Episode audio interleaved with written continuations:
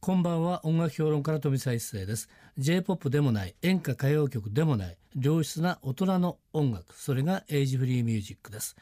ここからはエイジフリーミュージックを生み出したアーティストやその名曲の誕生を支えた人物をお迎えしてお届けするトークセッション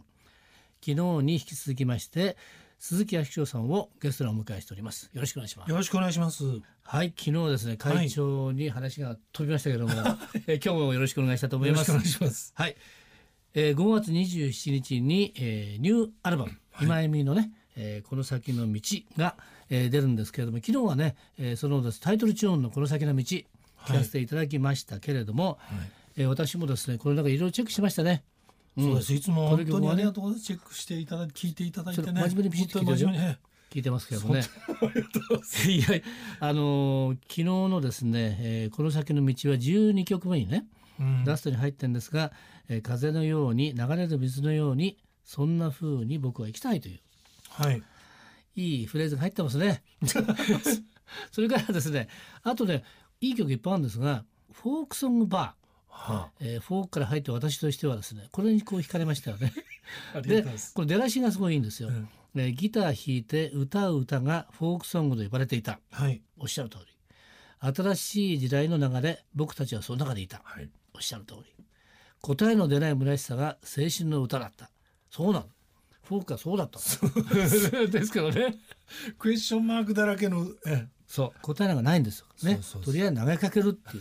う答えは自分で出やしないんだからそうそうでもいいんですそれが青春だったってことですけども、はいこのフォークソングバーこれを書かれた心境ってのはどんな感じだったんですかこれね、んあのーやっぱり一人で弾き語りでね、はいろんなとこ回ってるうちに、フォークソングバーとか、フォークソングカフェ、うんフォークソング酒さ場、えそういうお店が全国にでき始めたんですえよ。えで、やっぱりフォーク世代の人たちが、え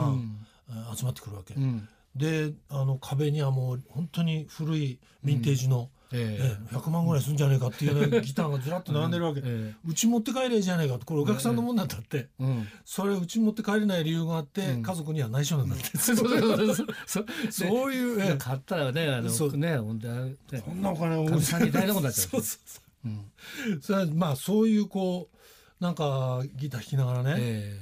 ちょっとこう酒をえうんあれしながらっていう様子をこれは歌にしてえなと思って、うんそれで今回したんです作よった。私もですね、あの、はい新橋でね、あの落語ってなんですね。はいそしたらやっぱりギターを置いてあるわけですよ、うんお客さんが行って、でそのギターを持ってそれぞれやっぱりセッションするわけよ。そうですね、でそれ何かというと昔その学生時代にフォークが好きでギターを買いましたとでも勤めに出たら、はいね、やっぱりそれを教えながらしまってしまったと、ですよね。うんで引っ張り出してもやっぱり壊れてるケースもあるし、まあその時にですね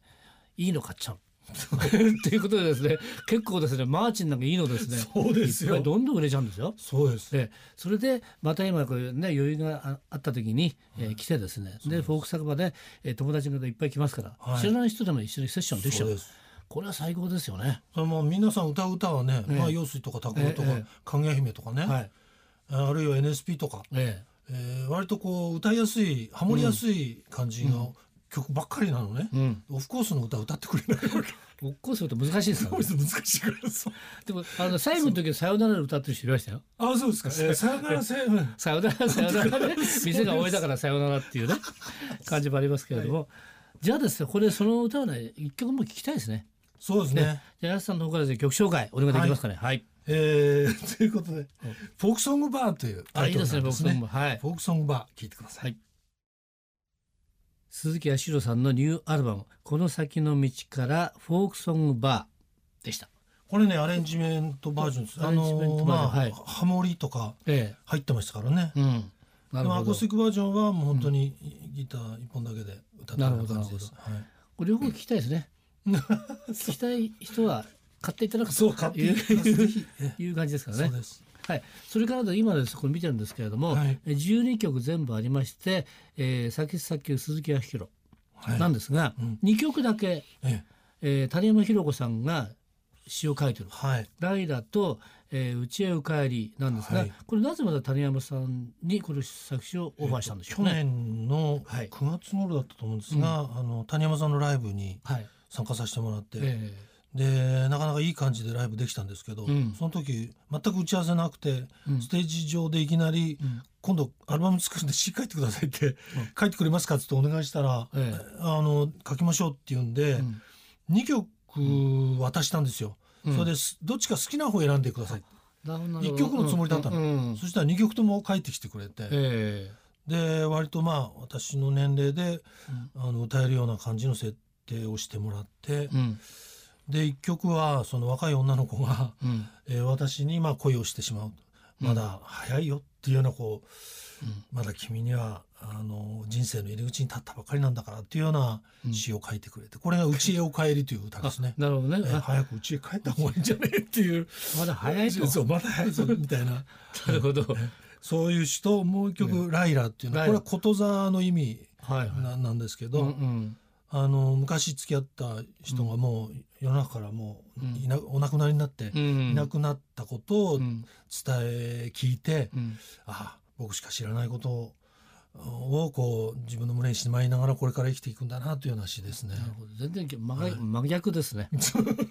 亡くなった人とこれからの人ですねからの詩です。そうそうで、これこれからの人の方がしっとり系の曲ですよね あそうあまあ、うんでもライダーもいい曲ですよこれすごくそうはこう両方いいんでいいすいけれ感どじでも、はい。今日はかけませんこ